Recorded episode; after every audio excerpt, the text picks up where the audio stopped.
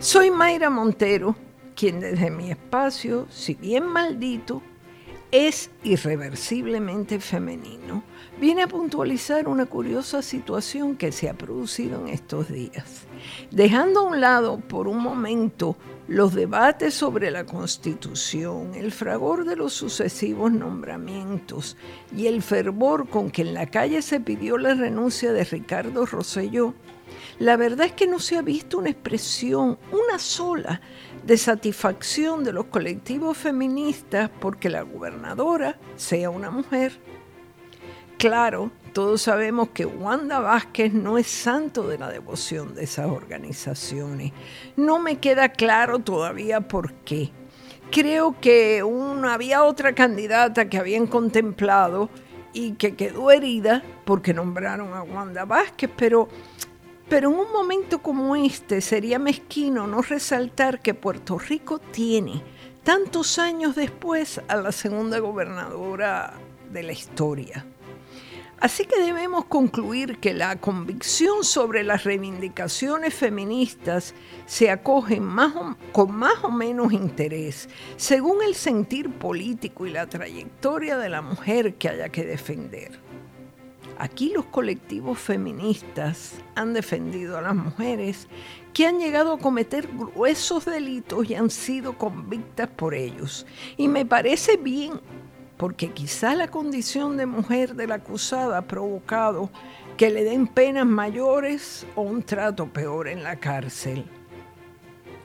Bien distinto es cuando la, mujer que sale a la palestra pública por alguna razón o, o por alguna actitud no les cae bien a los colectivos feministas o no comparte sus afanes partidistas o politiqueros. Entonces la ignoran, la critican y hasta le dan likes a los hombres que las insultan en las redes. Eso lo he visto varias veces.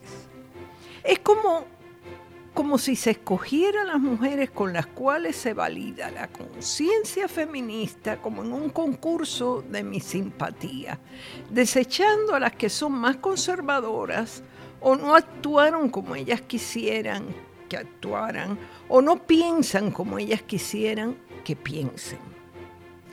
Entre las adalides del feminismo local circula por las redes sociales una caricatura cuyo tema central es la gobernadora Vázquez con una afilada nariz de Pinocho en la que se han insertado cientos de billetes.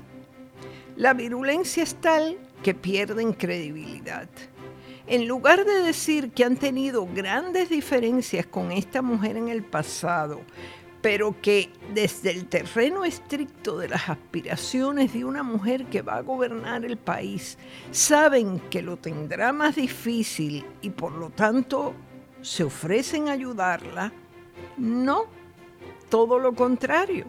Se ejerce la rabia a conciencia, se la cataloga de demonio y se hacen mofas más o menos parecidas a la que tanto se han criticado en el chat de Ricardo Rosselló.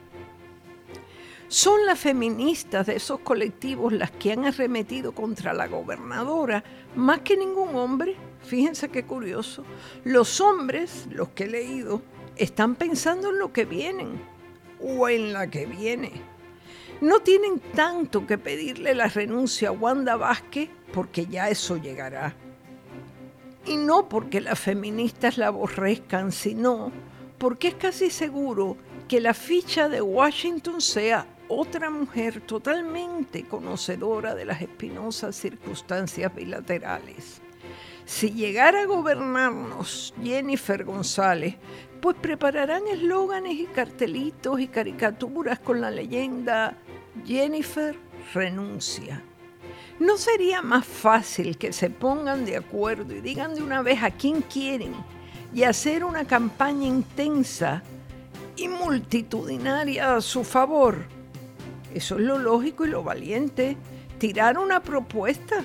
No se pueden pasar la vida pidiendo renuncias sucesivas sin presentar una candidata o un candidato. Queremos que la gobernadora o el gobernador sea fulano. Eso se cae de la mata.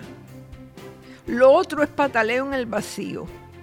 eleven un líder o una lideresa, porque sin eso no sé sinceramente a dónde van. Y ahora me despido hasta el viernes, cuando de seguro me toparé con un papelito que diga, Mayra renuncia. Buenas tardes.